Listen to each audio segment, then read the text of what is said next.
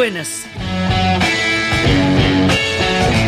Bienvenidos al segundo especial de Woodstock en el año 9, en los 50 años, en 1969, para contarles ya cómo va a ser el concierto en sí mismo. Nosotros estamos entrando al concierto. Hay una cosa que es muy importante que les cuente y es que como todo esto tiene un sistema de derechos tan supremamente grande, tanto el documental como las canciones, como los músicos mismos, entonces, todo lo que nosotros mencionemos acá, ustedes lo van a encontrar en las notas del episodio, en la página dianauribe.fm.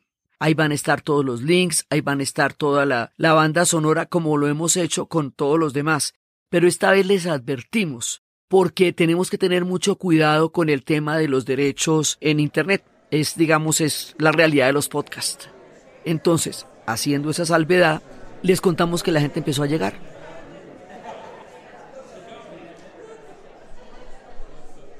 y la gente empezó a llegar. Hay una canción de Crosby, Stills, Nash Young que se llama Woodstock.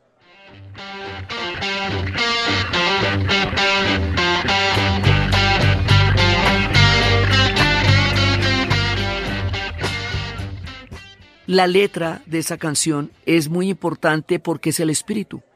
Es el espíritu como de una especie de, de encuentro como con el cosmos, con el arco iris, o sea, qué es lo que ellos están esperando encontrarse allá. Eso lo resume una canción que se llama Woodstock, que la cantan Crosby, Stills, Nash Young, que también es originalmente de Johnny Mitchell. Entonces cuenta que me encontré como con una criatura de Dios, o sea, un, como un hijo de Dios, un hijo del Señor, y que estaba caminando por una carretera. Y le pregunté a dónde vas, y entonces me dijo que él iba a Jargus Farm. Acuérdese que Jargus es el nombre del terreno que nos prestaron para el concierto. Yo voy a unirme a una banda de rock and roll. Yo voy a acampar en la tierra. Voy a intentar conseguir la libertad de mi alma.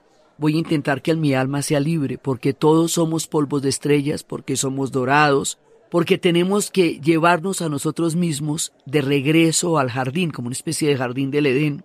Y entonces yo empecé a caminar a su lado, entonces dice que estamos aquí para perder la contaminación y el smog, estamos aquí para sentir que somos parte del engranaje de algo que está girando, un poco como la la idea de, Bob Dylan de que no hablemos muy pronto porque la rueda todavía se está moviendo, que era lo que él decía cuando hablaba de que los tiempos estaban cambiando.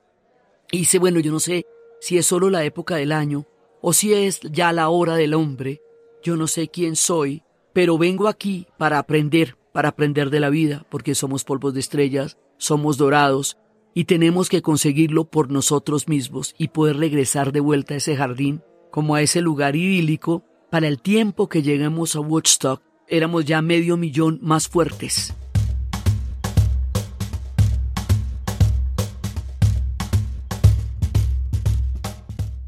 Y en todas partes había canción y fiesta, y soñé que veía bombardeos y que veía montando escopetas en el cielo y que se convertían en mariposas y que estaban por encima de nuestra nación porque somos polvos de estrellas, somos carbones de millones de años, somos oro. Estábamos atrapados como en la en el engranaje el diablo, pero tenemos que conseguirlo por nosotros mismos para regresar al jardín de donde venimos. Que esta, esta idea del retorno a un jardín es además muy idílica.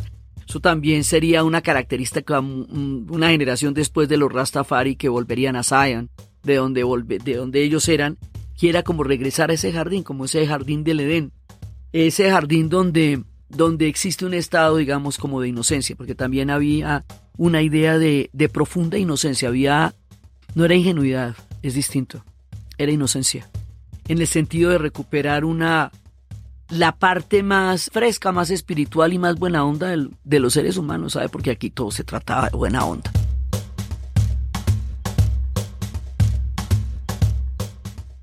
Y por eso era que era tan importante en estas épocas hay que hacer un esfuerzo de imaginación, pero esto realmente sucedió y la gente realmente lo creyó. Entonces, así estamos esperando. O sea, estamos esperando encontrar paz y amor. Esta canción la van a poner ya sobre la película. Cuando la película eh, eh, se vaya a presentar empieza todo con esta, con esta canción y ahí es cuando están mostrando primero el campo completamente, primero desocupado, luego como se va llenando, bueno, cuando terminen ese campo va a quedar grave, porque pues le pasó medio millón de personas por encima. Entonces empiezan con el concierto a armar y va llegando la gente y va llegando la gente. Y hay un momento además porque nosotros venimos a conocer esta historia a partir de la película. Porque primero no estábamos allá y segundo somos rockeros de tercer mundo. O sea, esta historia la contamos desde Bogotá y desde Bogotá, Colombia, todo llegaba después. Desde Bogotá, Colombia, las cosas llegaban tres años más tarde y las carátulas no llegaban y los discos no llegaban y eso tocaba hacer casi que un circuito underground para poder tener acceso a toda esta información y se armaban cineclubes los sábados en la mañana para ver una y otra vez como un ritual a Woodstock o a Fillmore o al concierto para Bangladesh que se filmaría después. Es una escena la que se va a crear aquí también, recreando la escena de lo que pasó allá. Entonces nosotros lo conocemos por la película.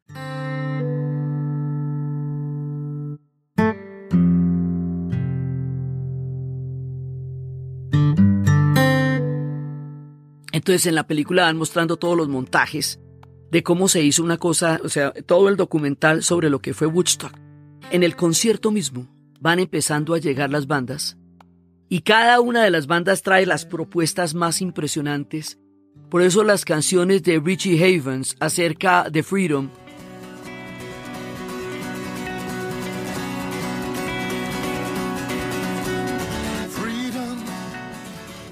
de que alguna vez me siento como un hijo sin madre, como una criatura desprotegida, y le va imprimiendo un ritmo absolutamente impresionante a esto. Y van llegando los grupos y los grupos van a tener las mejores actuaciones de todas acá. Entonces, pues evidentemente no podemos hablar de todos, porque son una gran cantidad de grupos, pero vamos a hablar de algunos de los que van a ser muy icónicos a lo largo del festival. Por ejemplo, una de las presentaciones más impresionantes va a ser la presentación de The Who. The Who es uno de los grupos que había sido, esto ya está en la madrugada, ¿no?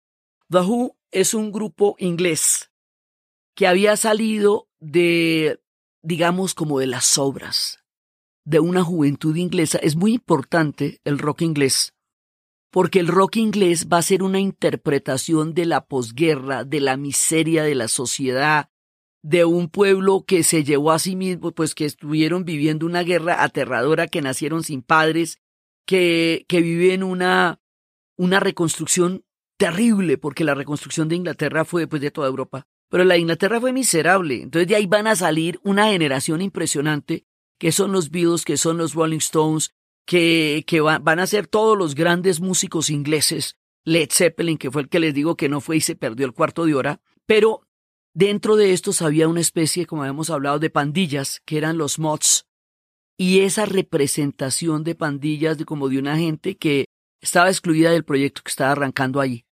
Esos van a representarlos, The Who.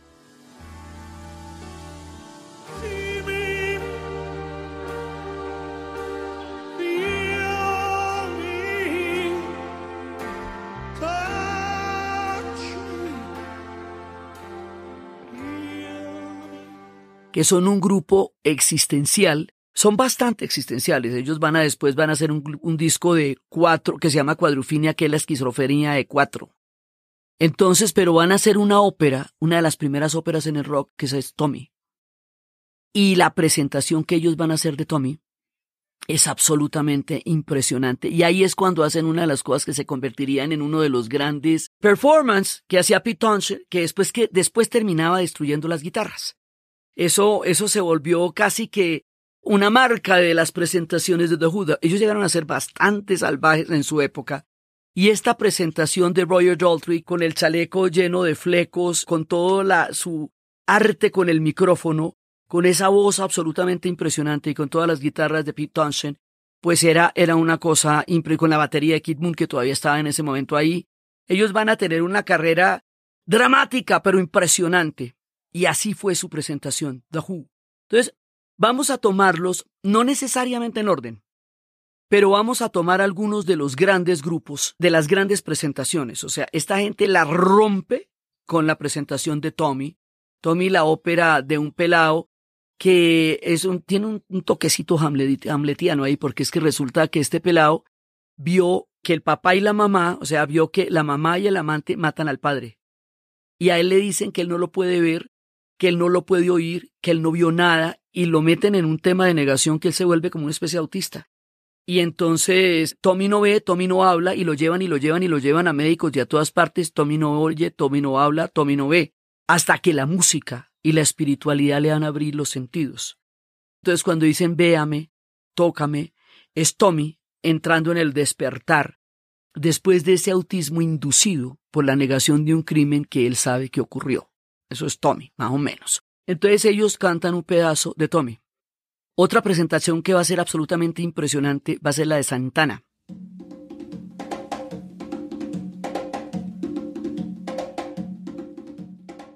Y Santana, Carlos Santana va a tocar Soul Sacrifice. En una versión que es de dar alaridos con unas congas de José Chepito Arias, con un baterista absolutamente increíble que era un pollo en esa época, Santana va a irrumpir con una escena mayor de la música latina en el rock.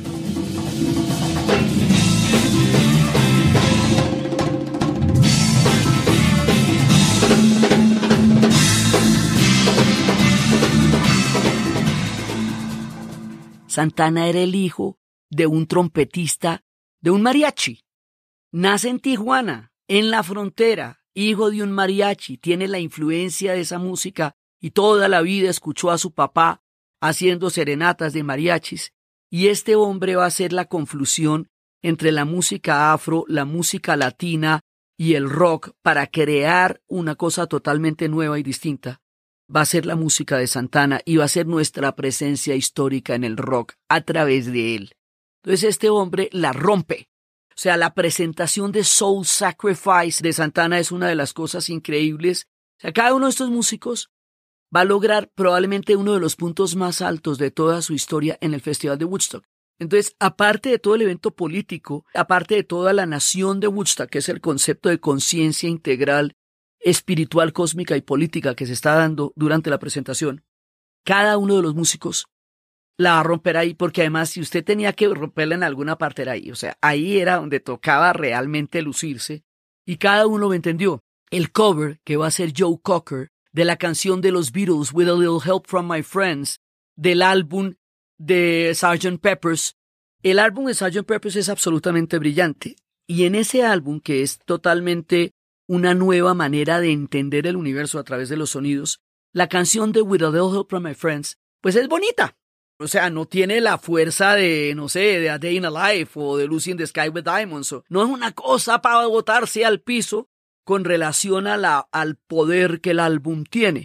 Sin embargo, Joe Cocker coge esa canción, esa en particular, y la convierte en un cover absolutamente impresionante. Y cuando este man, además que tenía como una especie de parálisis de los brazos, empieza a tocar esa guitarra de With a Little Help from My Friends con esa voz completamente ronca, y esa, él, está, él era como tiesito y como medio contrahecho además.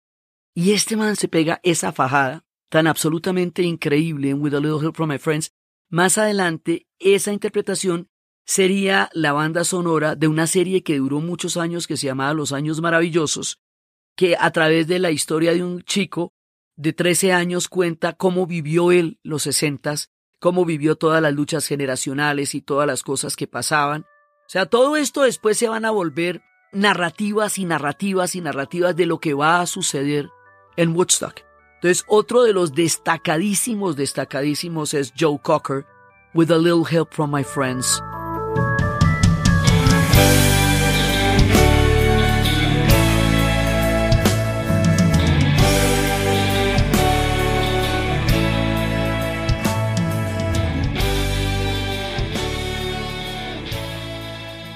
Grupos que después tendrían una gran proyección en el ámbito del folk, Crosby, Stills, Nash Young vienen de la otra vertiente que va a formar parte del rock. El rock eh, es un ensamblaje entre la música africana y que viene del soul, que viene de los espíritus, que viene de todo eso atrás y la música folk americana.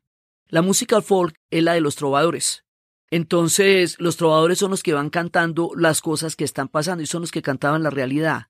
Entonces, de esa, de, digamos, de ese ensamblaje, viene gente, pues, como Bob Dylan, pues el, máximo representante. Woodrow Gertie era el original y su hijo se va a presentar en Woodstock. De esa vertiente folk vienen Crosby, Stills, Nash Young, que para ese momento dicen que es la primera vez que ellos van a tocar en público ante semejante multitud que ellos están literalmente cagados del susto. Dice, we scared shitless. O sea, porque es que no se puede mover, pero la rompen también. Y ahí van a cantar una canción que se llama Wooden Ships, que es a los refugiados, a la gente que desesperada se monta en los barcos de madera, que son extranjeros, que su ropa no es de ahí, que lo único que los une con ellos es una sonrisa que es universal, que me cuente de dónde son sus pesadillas, de dónde son sus miedos,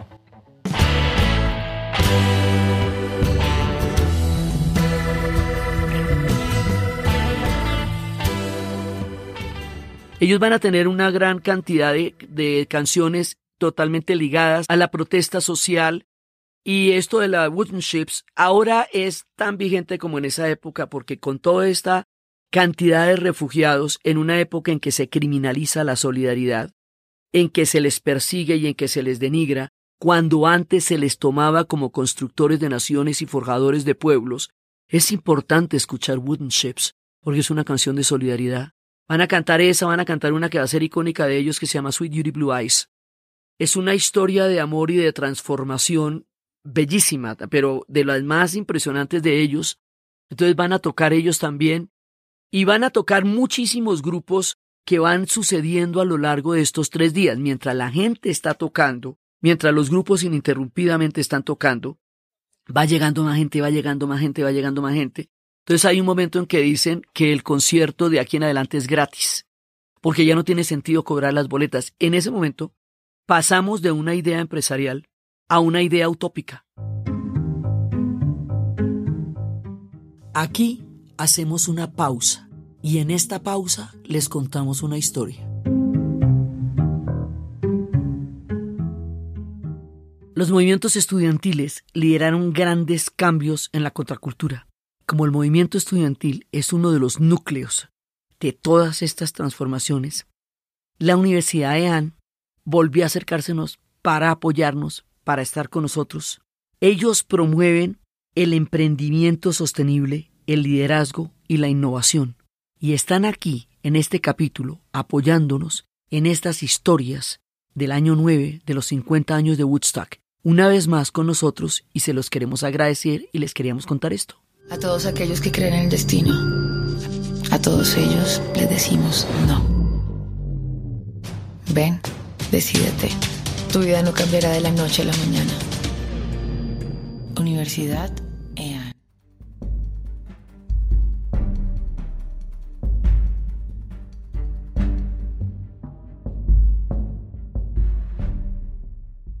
Los activistas la tenían craneada, como habíamos hablado de Abby Hoffman. O sea, él estaba pensando, esto va a ser el evento. Porque él era un visionario y él tenía muy claro qué era la contracultura como movilización a nivel político en esa nación. Él lo tenía claro. Y, Jerry Rubin, ellos la ven allá. Ellos saben, Woodstock va a ser el, el momento y la historia. Pero el empresario, cuando se da cuenta de la dimensión que esto está tomando, deja de pensar en lo que originalmente había sido la idea, que era conseguir un billete para poder hacer un estudio, para poder producir grupos. Y dice, no, esto que está pasando aquí es más allá de todo. Esto que está pasando aquí, no, ya mejor dicho, desbordan el límite de nuestra imaginación. Entonces cuando le preguntan que, bueno, y que es rentablemente esto, ¿cómo ser? Dice, no, pero es que ¿cómo le ocurre preguntarme eso, man? Usted no está viendo lo que está pasando aquí. Esto ya trascendió mucho lo que se estaba planteando, esto ya es una cosa completamente diferente. Entonces, mientras estaban los músicos tocando, la gente estaba haciendo todo lo que la gente hubiera querido hacer en una sociedad que además viene de unas herencias puritanas bravísimas y que viene del macartismo hacia 12 años ellos estaban en la persecución de brujas. Entonces la gente hace el amor y no la guerra. Esa era una de las consignas más importantes porque haciendo el amor la gente se encuentra, se parcha, se quiere, y haciendo la guerra la gente se mata. Entonces estamos en el tema del pacifismo como una postura política frente a la guerra del Vietnam. Entonces, mientras eso está pasando, la gente está haciendo el amor, la gente también está escuchando, la gente está respirando porque es toda la época yogi del encuentro con la India. Por eso va a estar aquí Ravi Shankar. Por eso ser la presentación de Ravi Shankar. Porque Ravi Shankar es el punto de conexión entre Oriente y Occidente con la música, que después lo va a cimentar de una manera mucho más profunda y más sólida George Harrison con Ravi Shankar en lo que va a ser después el concierto para Bangladesh. Pero él ya está ahí y ya está la presencia de la India y con la India la conciencia expandida, la búsqueda de otros horizontes, de otras realidades, de otros conocimientos. Eso va a terminar cuestionando hasta la medicina, la búsqueda de la India, porque va a incorporar el espíritu humano a las sanaciones. Bueno, de eso de ahí para adelante salen, de cada una de las cositas que van a pasar aquí, van a salir tendencias, universos que estaban sucediendo en ese momento, pero que se van a concretar en el Festival de Woodstock y que van a tener una forma particularmente musical para reflejar eso. Entonces, con el tema del movimiento antiguerra, va a haber un personaje que va a cantar algo que va a ser el himno del movimiento antiguerra. El himno del movimiento antiguerra es una canción que se llama I Feel Like I'm Fixing to Die a Rag, que es como más o menos que yo me siento como si me volviera un trapo, como si fuera a morir como un trapo, o sea, como si fuera a morir sin ningún sentido. Esto lo canta Country Joe Fish y empieza con un coro que le den una F, que le den una U, que le den una C, que le den una K, que, que se pronuncia, entonces la, la verdad que se pronuncia es fuck, que es digamos como la máxima grosería en inglés, las palabras de cuatro letras, pero es que eso no se podía decir. Hoy, hoy por hoy es totalmente parte del discurso del rap, del discurso del rock, del discurso del hip hop, porque en esa época no se podía decir eso, eso era una cosa muy miedosa que se dijera eso. Y el hombre empieza por ahí, y empieza a hacer una apelación a la gente de Wall Street, a los generales, a los jóvenes y a los padres de familia acerca de la guerra del Vietnam.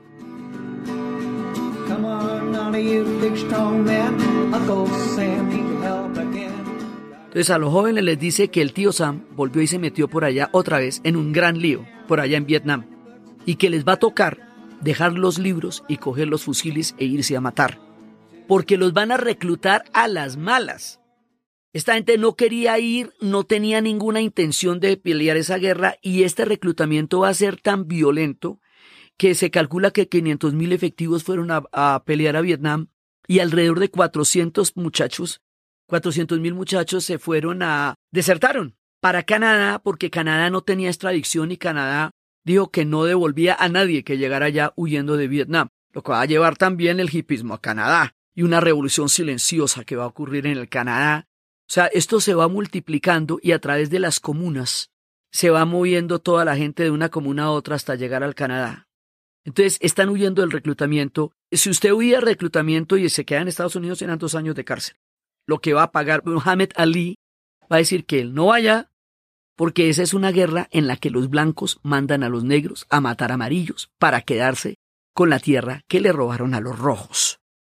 A ver, ¿cómo es esa vuelta? Sí, mire, los blancos, o sea, ustedes mandan a los negros, o sea, nosotros, a matar amarillos, o sea, a los vietnamitas, para quedarse con la tierra que le robaron a los rojos, teniendo en cuenta que no hay un solo pedacito de tierra en todo el continente americano, de polo a polo, que no sea robada de los pueblos originarios indígenas. No hay un pedacito siquiera. Entonces, eso dice Mohamed Ali, no va a pelear a Vietnam, lo meten a la cárcel, le quitan el título mundial de los pesos pesados de boxeo. El tipo dice, me lo quitan y al año que sale lo recupera después. Todo eso estaba pasando. Entonces, cuando Country Joe Fix empieza a cantar y les dice a los, a los pelados que se quiten los libros y que se van a pelear, le dice a los de Wall Street que con esa guerra pueden hacer un billete largo a ellos que les gusta tanto hacer billetes con las guerras de los demás. Le dice a los generales, a los más fanáticos, que aprovechen que ya están metidos en una guerra y que pueden matar todos los comunistas que quieran, ellos que consideran que el mejor comunista es el que está muerto. Y luego viene la más brava de todas, como que si esto no lo fuera, y dice a todos los padres y madres de la tierra, les digo que empaquen sus hijos a Vietnam, y que no lo duden y que se apresuren para que sean los primeros de la cuadra que reciban a su hijo de regreso en un ataúd blanco. Y entonces dice 1, 2, 3, porque estamos peleando? No sé ni me importa. La siguiente parada es Vietnam. 4, 5, 6, abran las puertas del cielo, porque no tenemos tiempo para preguntarnos por qué vamos a morir.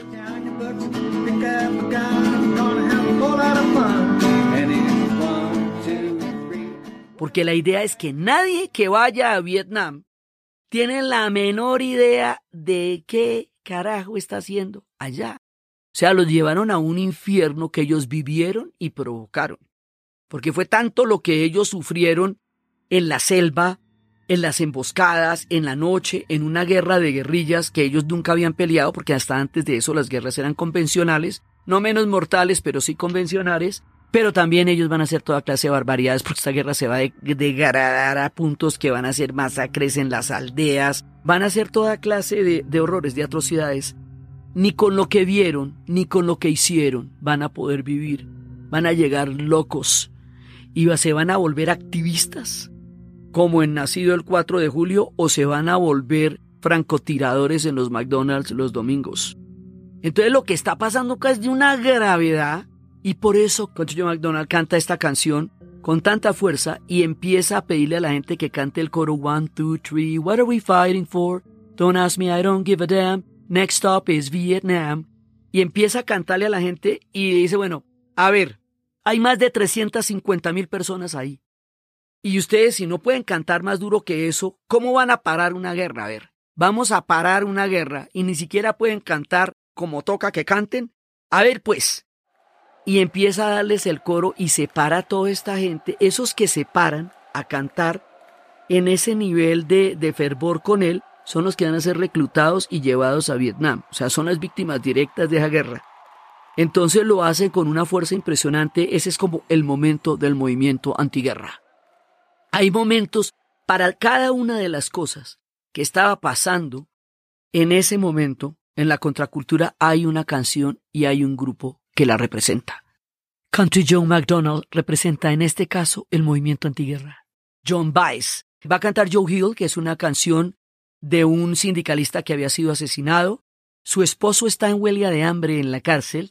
Ella dice que es una canción de organización, an organizing song, y va a cantar la historia de Joe Hill que dice que a él lo mataron para matar las ideas, pero que se requiere mucho más que pistolas para poder matar las ideas y que él está vivo frente a nosotros porque él es lo que él representa, no lo que mataron.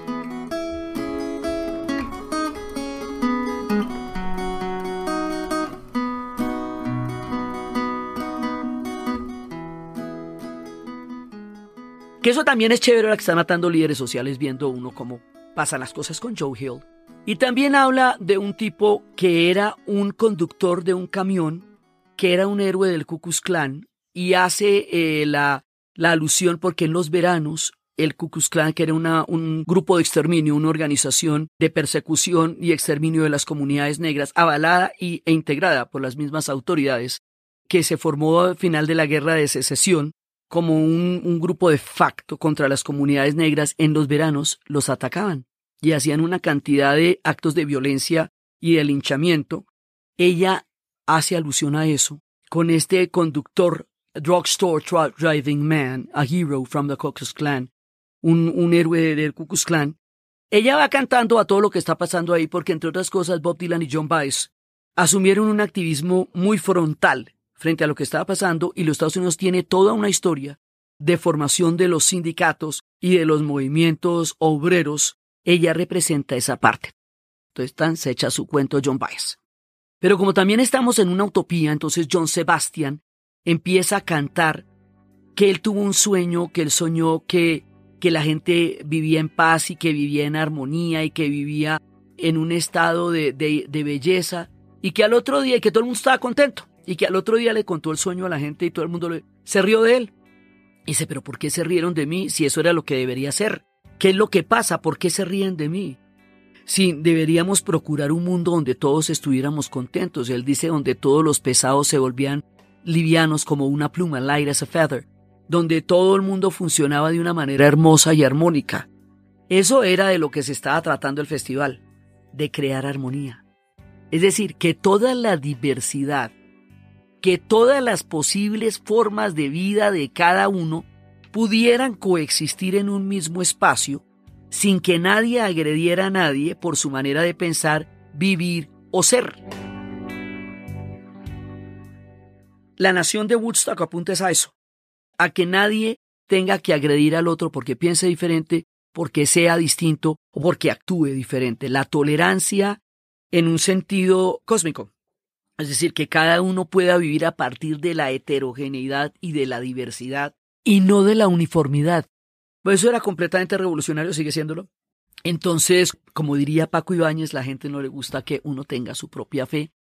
Y eso, de eso se trataba Woodstock, que cada cual tuviera su propia fe, pero que todo eso fuera compatible unos con otros.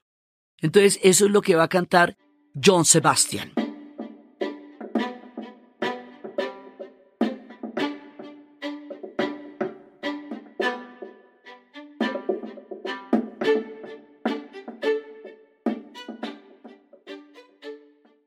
Las mujeres que en ese momento están irrumpiendo en la escena y que va a pasar mucho tiempo antes de que realmente vayan a protagonizar, ahí va a estar Janis Joplin. Y donde está Janis Joplin, el universo está con ella. O sea, la presentación de Janis Joplin.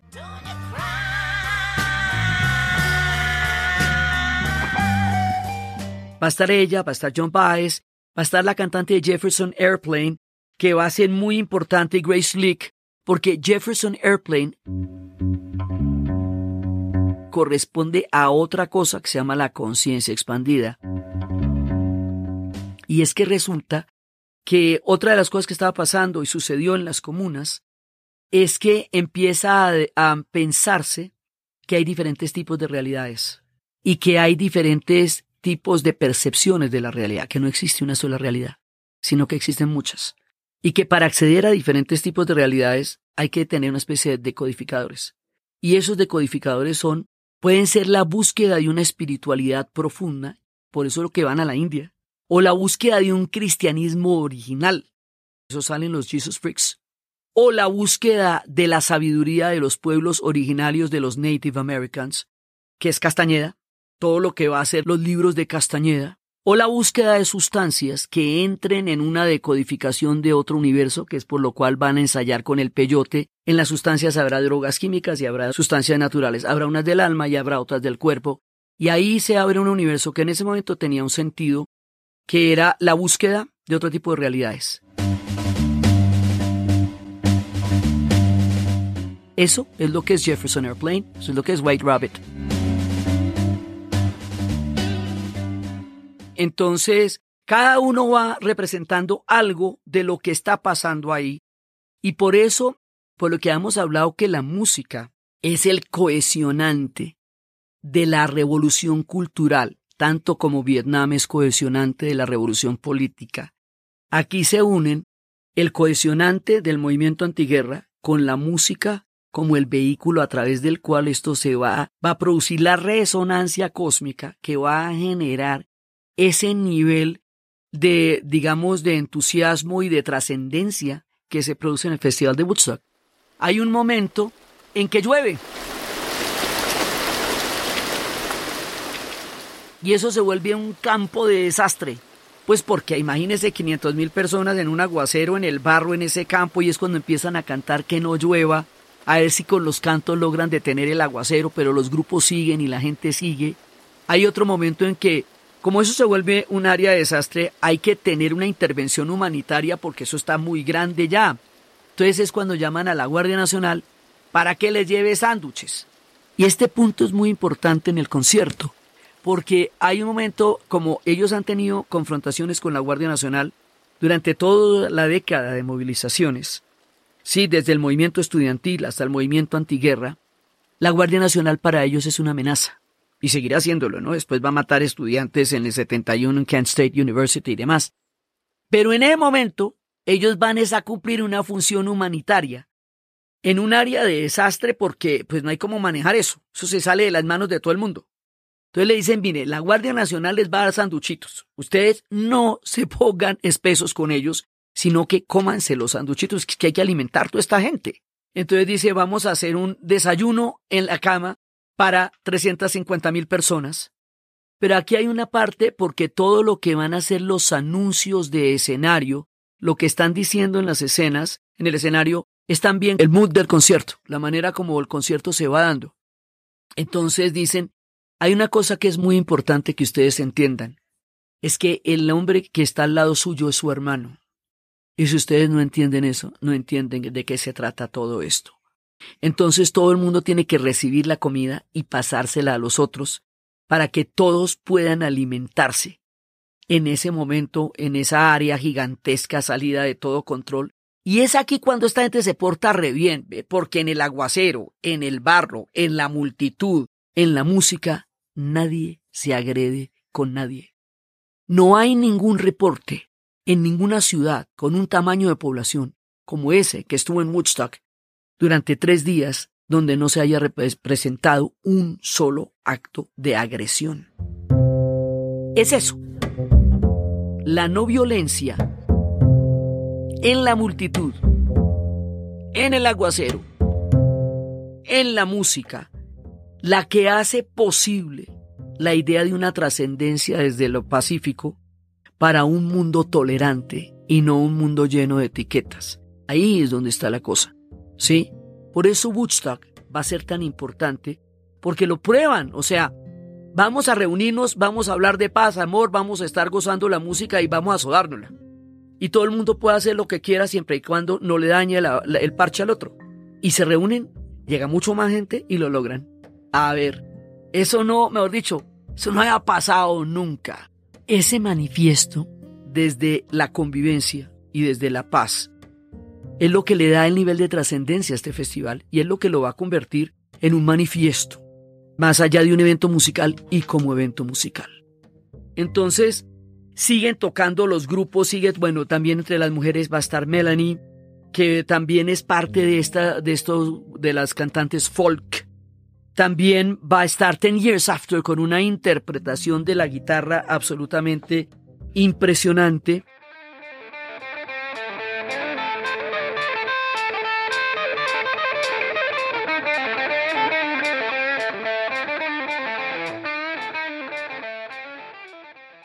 Lo que les digo, Swami Sashananda por parte de los hindúes y Ravi Shankar, va a estar Arlo Gertie. Arlo Gertie es el hijo de Woodrow Gertie.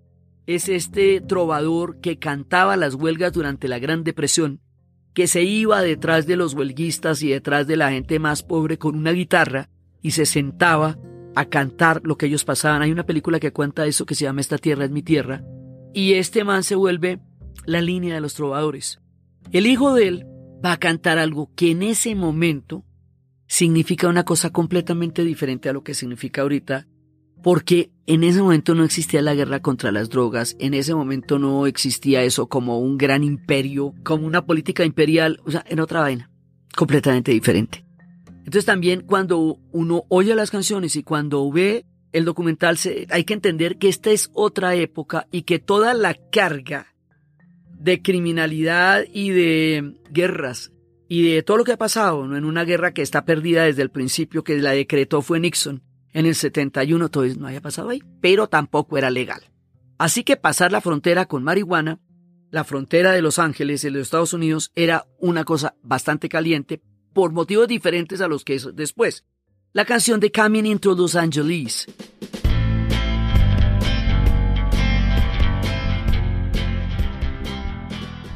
Bringing in a Couple of Keys, entrando entre Los Ángeles, la canta Arlo Gertie, el hijo de Widow Gertie, que por favor no le vayan a revisar las maletas. Don't raise my bags, would you please, Mr. Customer. Y era como contando parte de eso, Coming into Los Angeles, y él habla de la rueda de la fortuna y también le canta a la gracia eterna.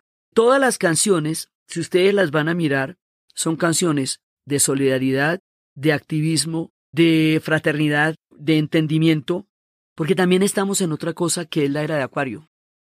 Y eso también es muy importante en, la, en el espíritu de la época, y es que se considera que la era de Pisces, de acuerdo con las eras cósmicas que duran mil años, era la era de las guerras, pero que estaba entrando lo que iba a ser la era de Acuario. La era de Acuario va a durar mil años y es una era de entendimiento, de solidaridad y de espiritualidad, y ese es el momento en que se está dando el paso de la era de Pisces a la era de Acuario Por eso se le llama a la contracultura también la revolución de Acuario o la revolución copernicana.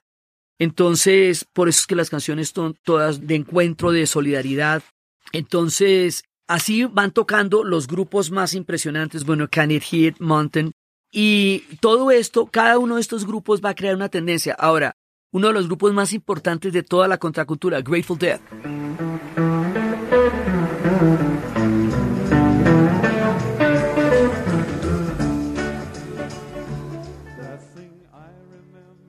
Grateful Death va a ser un grupo que ellos mismos van a ser una comuna. O sea, ellos van a hacer que toda su música sea una experimentación en su propia vida de lo que van a tocar. Y por eso ellos serán una comuna. Las comunas van a ser una estructura muy importante de esta época. Y ellos van a crear alrededor de ellos una forma de fanatismo de las más particulares.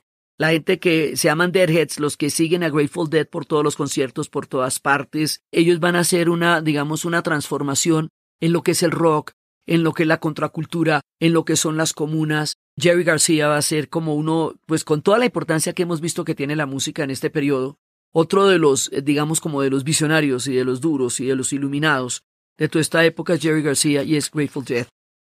Sly The Family Stone van a, van a cantar por parte de todos los movimientos afro, van a cantar a toda la gente y, y van a enrumbar a la gente. De, esa es una presentación también, es muy, muy bella.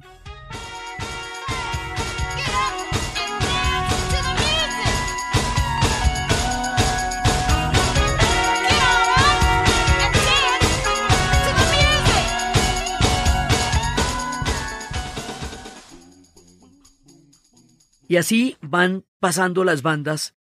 Y a medida que van pasando Blood, Sweat and Tears también, que eran, ese es un grupo inglés que tiene su nombre por el discurso de Churchill.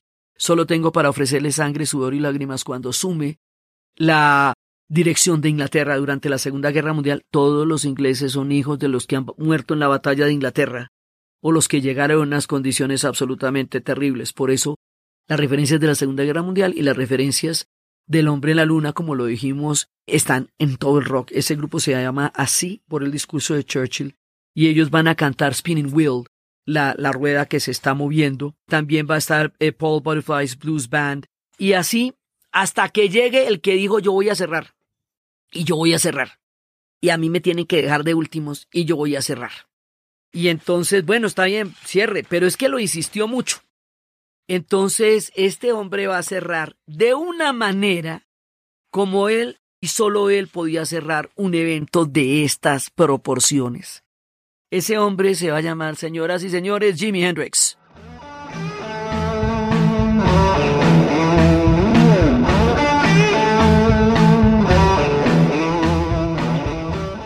Y se va a pegar una tocada del himno de los Estados Unidos con los dientes en un estado ya absolutamente increíble, bueno, una versión de Purple Haze que va a ser impresionante.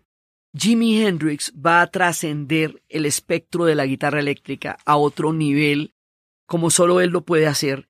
Hace una gran presentación, canta pues las clásicas Foxy Lady, Isabella, Gypsy Woman, Voodoo Child, y Purple Haze y Hey Joe, que es la versión más impresionante, Message to Love, Hear My Train Coming, Spanish, Castle Magic, pero la remata con la tocada del himno de los Estados Unidos con la guitarra con los dientes. O sea, ya, eso ya mucho y eso ya no se puede poner más tremendo. O sea, ya con Jimi Hendrix eso llega como a un punto en que cierra todo el espectro de la utopía. Ahí, en ese punto.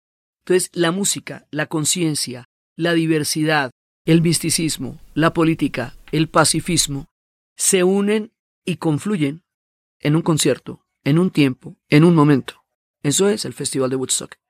Y por eso va a ser tan impresionante, y por eso va a ser tan importante, y por eso va a ser tan trascendental, porque la gente se para y dice, ¿qué hemos hecho?